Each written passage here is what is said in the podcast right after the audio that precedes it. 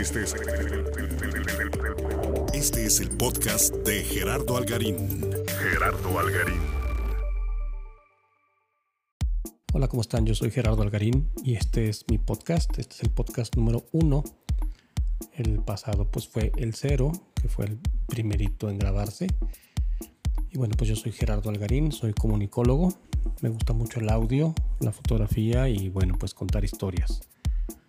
Por cierto, el sonido del inicio del episodio cero era una cafetera de estas Nespresso preparando, mi cafecito. Soy un adicto al café, yo creo que me tomo al día unas 10 tazas, más o menos. Y el del capítulo de hoy, pues es una rica cerveza siendo abierta. Eh, primero que nada, quiero agradecer a los que han escuchado el podcast, los que escucharon el, el, episodio cero. Son ya como 200, que para mí son números muy, muy buenos.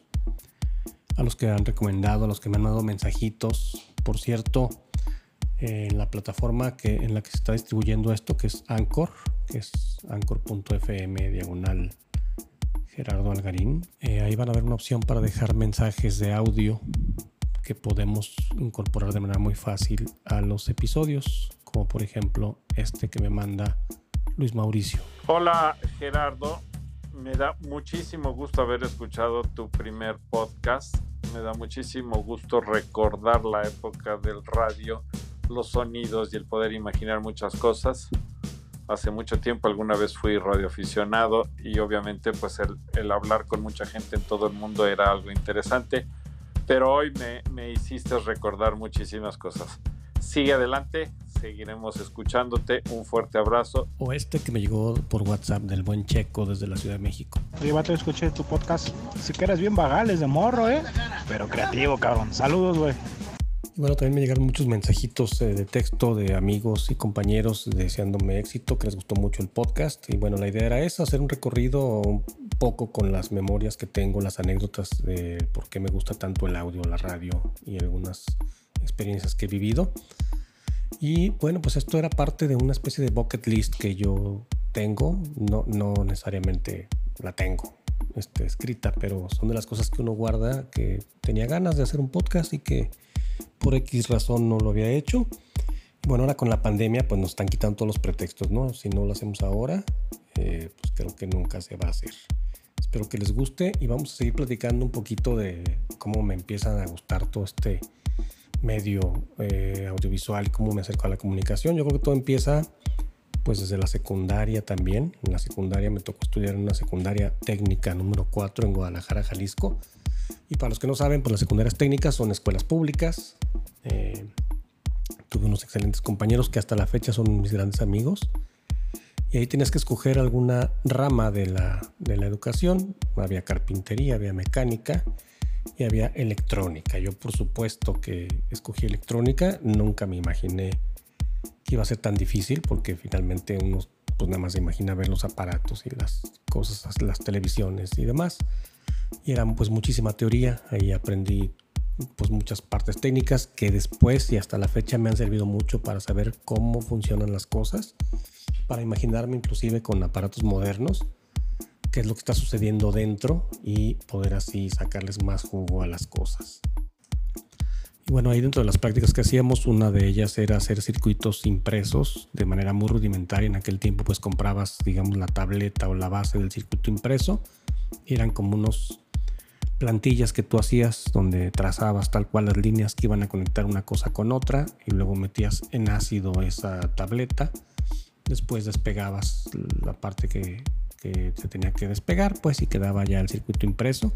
Y con eso hacíamos algunas cosas muy simples. Pero una de las prácticas era precisamente hacer un radio. Era un radio, eh, pues no recuerdo en aquel tiempo, debe haber sido como un radio AM que no podías ni siquiera moverle la sintonía, sino que depende de la potencia de la estación que estuviera más cercana o más potente, pues era lo que escuchabas. Y yo me acuerdo que me maravilló eso, ¿no? Era hecho en un pedacito así de como de cartón y con unas bobinas y con una serie de elementos y resistencias y demás. Y era pues fascinante poder tener en tus manos algo que recibía señales, pues no sabía bien de dónde, pero que podías recibirlas y escucharlas. Era fascinante. Y bueno, más tarde pues ya Eh, sigo yo haciendo mis cosas y mis grabaciones este, experimentales y demás. Siempre me fascinó, siempre aparato que me llegaba, aparato que desarmaba. Muchas veces eh, sin la posibilidad de armarlo de nuevo bien, pero bueno, pues así se aprende, ¿no? Otra cosa importante que mencionar es que afortunadamente en mi casa pues siempre estuvimos cerca de la tecnología. Tengo un hermano que es 13 años más grande que yo y él estudió físico matemático en área de computación en una, en una época en la que las computadoras ni siquiera existían o no existían como las conocemos ahorita. Él empezó a programar computadoras pues con tarjetas perforadas y demás que bueno pues ahorita está ridículo suena platicarles eso. Pero bueno, el caso es que en nuestra casa teníamos la fortuna de tener o tuvimos las de las primeras computadoras que había. En mi caso personal, la primera computadora que yo tuve fue una marca Intellivision, que era pues, una división de Mattel, que era la verdad es que un juguete, pero era una computadorcita que tenías que dejar prendida, porque si la apagabas se borraba todo lo que habías hecho. Tenías que enseñarte a programarla en un lenguaje que en este caso era Basic la computadora era pues muy sencillita, tenía unas teclitas así como de, gomita.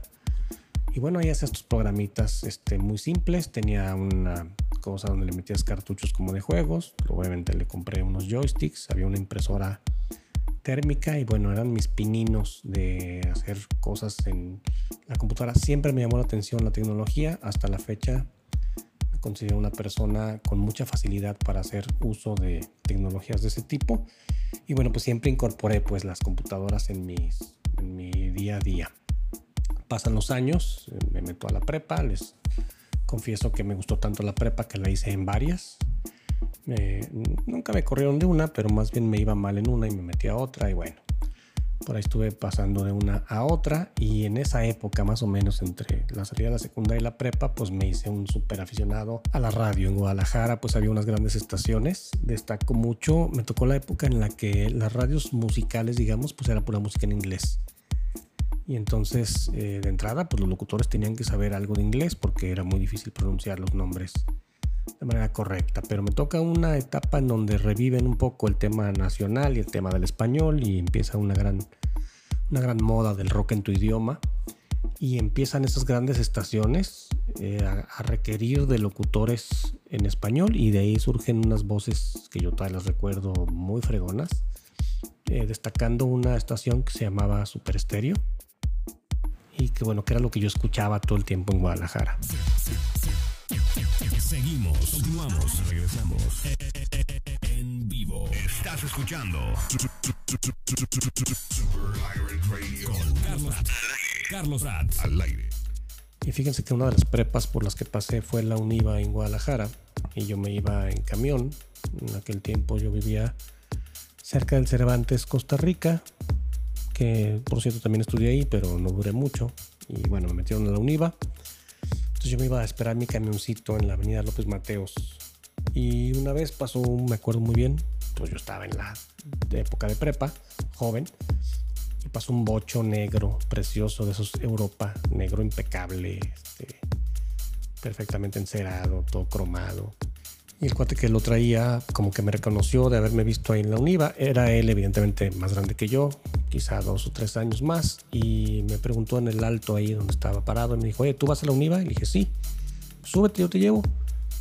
Obviamente estamos hablando de hace muchísimos años. Ahorita ni de locos este, nos atreveríamos a subirnos con un desconocido así. En aquel tiempo tampoco era correcto, pero bueno, no había tanta tanto peligro entre comillas. Y me subí, no recuerdo el nombre del cuate, pero por supuesto que nos hicimos amigos porque además pues me daba raite muy seguido. Él me dijo, bueno, pues yo paso por aquí todos los días. Este, si te veo, pues te subes y te llevo con mucho gusto. Y desde que me subí a su carro, a su 8, este Europa precioso, pues él tenía música, era muy rockero, me acuerdo, era así de greña larga. Este, y resulta que él trabajaba en una estación de radio que también era en aquel tiempo pues de lo mejorcito que era Sonido 103 que estaba en la glorieta ahí de López Mateos y Avenida México. Era parte de una radiodifusora que se llamaba Las Ondas de la Alegría. No sé si todavía exista como tal pero bueno el cuate este trabajaba ahí y pues para mí era una cosa increíble no ser amigo de un güey que trabajara ahí. La verdad es que no, no, no era locutor ni nada pero él trabajaba ahí programando música y demás Y pues siempre el tema de conversación era ese. Y por supuesto que mientras llegábamos a la UNIVA, pues íbamos escuchando la estación donde él trabajaba. Y bueno, adelantando el cassette, pues después ya descubro que hay una carrera que se llama Ciencias de la Comunicación. Pues obviamente no hubo mucho que pensar, era exactamente lo mío. Aunque yo siempre juré que me iba a dedicar a la fotografía, en la fotografía me sigue encantando. Cuando estaba estudiando, este, pues yo me clavé mucho en la foto. Pero finalmente me salí, me tuve que regresar aquí a Tepic, donde estoy viviendo actualmente. Y aquí pues empecé con un negocito de publicidad y ahí es donde empieza realmente la, la historia chida de la radio y de la producción auditiva porque hago esta pequeña agencia de publicidad junto con una gran amiga, con Maru Rodríguez. Y empezamos a tener pues algunos clientes. Les platico que estamos hablando de una época en la que en la ciudad de Tepic pues no había más que dos o tres estaciones de radio en FM que sonaban más o menos. En televisión había un par de canales principalmente repetidoras de frecuencias de la Ciudad de México. Y bueno, pues este, la verdad es que el nivel de producción era muy, muy básico acá. Los anuncios de radio eran súper sencillos. Y entonces recuerdo que por ahí nos salió un primer cliente que nos dijo que le hiciéramos un spot de radio, que le sugiriéramos algo. Hicimos lo que nos enseñaban en la escuela, pues que era hacer un guion, una especie de escaleta lo lógico era pues buscar una estación de radio donde nos lo grabaran. Fuimos a la estación de radio más importante de aquel tiempo. Y pues recuerdo que nos entregaron un spot, la verdad, la verdad, horrible. Eh, grabado con un locutor al que no le importaba en nada el resultado. Un locutor acostumbrado además a, pues, a dar las noticias y a dar la hora y a, dar, a presentar canciones. Este, sin ninguna intención de voz. Era muy complicado. Tratamos de hacerlo varias veces, llevarle los, los guiones, este, de entrada al guion lo, lo, veían así de reojo y te decían, no, esto no cabe en 20 segundos o en 30 segundos porque tiene tantas palabras. Y, este, y ni la lucha le hacían, no había efectos de sonido, no tenían absolutamente nada. Y es ahí donde le digo a esta amiga con la que yo tenía este negocio, digo, ¿sabes qué? Pues para el equipo que tienen estos cuates, la verdad es que yo con poquita lana compro algo parecido en, aquel tiempo. Pues ya había en Guadalajara sus eh, Radio Shack y negocitos allá por el centro donde vendían pues grabadoras este, y efectos para hacer efectos a la voz. Eran multiprocesadores que eran más bien musicales, ¿eh? no eran tanto para la voz, así como para radio y eso, pero bueno, y así fue, nos compramos un equipito muy básico, una mezcladorcita muy sencilla, así como de DJ, más, más que de producción de de veras. Un microfonito pues bien chafa, la verdad es que yo no, no, digo, sí sabíamos un poco de la teoría, pero no teníamos ni la lana ni la experiencia como para saber qué micrófono comprar. Y empezamos este, con amigos a hacer una especie de casting de voz. Y pues de ahí salieron varios amigos que se aventaban. Y bueno, al principio era una bronca, ¿eh? porque grabamos un spot de radio, eh, pues que en aquel tiempo la verdad que eran muy novedosos. Y llegabas a la estación de radio a quererlo meter y bueno, te ponían trabas, ¿no? En primer lugar te decían que pues no se podía meter si se había grabado en otro lado que no fuera con ellos. Este, yo tenía ahí conocimientos de que, bueno, pues nomás se pagaba el famoso desplazamiento, ¿no? Se supone que el sindicato pues protege justamente a sus trabajadores y si tú grabas una voz eh, fuera del gremio sindical de locutores, pues le estás quitando el trabajo, entonces hay una cuota de desplazamiento que no recuerdo, en aquel tiempo si eran 50 o 100 pesos, pues que se pagaban con gusto. Y la verdad es que empezamos a hacer mucho ruido con los spots de radio, pero pues tampoco teníamos el nivel de producción como en Guadalajara. Insisto, yo sigo escuchando por ahí Super Estéreo y ya estaba WFM en la Ciudad de México y ya estaba Radioactivo cuando nace o cuando eh, descubro Radioactivo pues era la verdadera locura. Acá en Tepic pues no había manera de escuchar de ninguna manera eso. WFM lo podíamos escuchar a través de una parabólica. Si tú tienes parabólica, que para los que no sepan, pues era lo que había antes de que hubiera el mega cable o el cable o, el, o cualquier sistema pues que hay de, ahora de televisiones de paga antes del streaming. Pues la única opción que había así fregona pues era tener un, un plato satelital que eran enormes estructuras metálicas o unas peor de asbesto Tienes que apuntar ese plato hacia un satélite, había a veces cambiarse de satélite para poder agarrar señales y ahí también descubro que se puede escuchar WFM de la Ciudad de México, que era pues una estación que bueno, pues este sigue siendo una de las estaciones insignias de Televisa con toda la lana y toda la producción y bueno, de ahí salieron personajazos eh, de los más famosos de Televisa en la historia de la radio.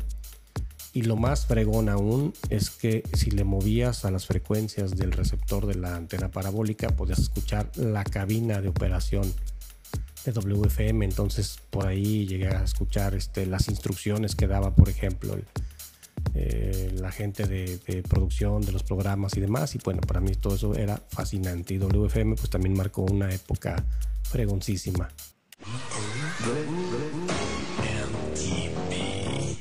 Aquí está Kim Basinger presentando el mejor video bailable de esta entrega de los MTV Awards. Muy rockera, ¿eh? Así es. Cuando mencionan los nombres Madonna, Yeah. Yeah, Paula Abdul, Janet Jackson. Janet Jackson.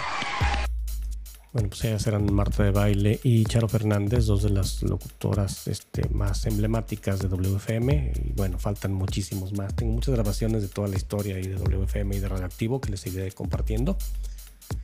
Eh, y bueno, yo mientras acá pues seguía haciendo mis spots muy simples, pero bueno, con mejor producción y mejor idea que lo que estaba haciendo antes. Pero pues no era suficiente y un día me cayó un cliente que ya meditaba una producción más en serio, entonces me fui a Guadalajara y me fui tal cual a Super Estéreo y yo escuchaba unos promos fregoncísimos de Super Estéreo y yo quería grabar con esas voces que yo escuchaba. Hola, ¿qué tal? Yo soy Martín locutor, bueno, locutor ya no tanto en cabina, pero sí de los promocionales, director de producción, aunque no encuentro todavía mi equipo de redactores y productores, pero bueno, le hacemos al todólogo. Y bueno, pues tal cual llego yo a Guadalajara y busco la estación de radio, llego y pregunto, oigan, ¿dónde están las personas que graban, quiénes son locutores o quiénes son los productores de los spots o promos que yo escucho al aire? Y ya me explican pues que ahí no es, que ahí es la cabina de transmisión, que me vaya a la cabina de producción, me dan otro domicilio, llego, eh, pues investigo ahí, pregunto, por fin me pasan ahí a un piso, llego y estaba ahí un tipo feo afuera, que resultó después ser el perro aguayo, el luchador este de, lucha libre. Y ya no de esas que se abre la puerta y se cierra y ya me asomo y, ¿qué se le ofrece? Pues ya me presento, yo muy joven y les digo, oigan, pues yo tengo una pequeña agencia de publicidad en la ciudad de Tepic, estoy haciendo radio y hago spots y yo quiero grabar con ustedes.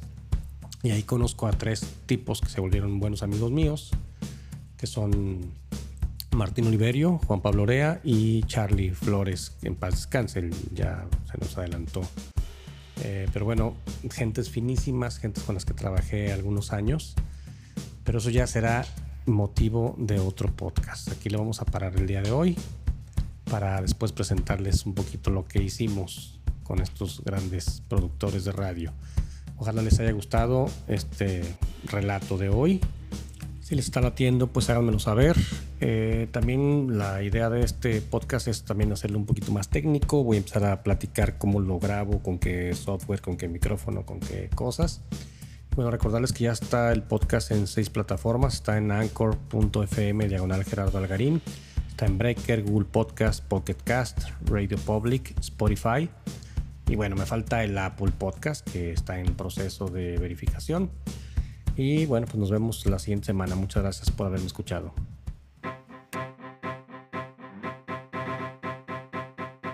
Este fue el podcast de Gerardo Algarín.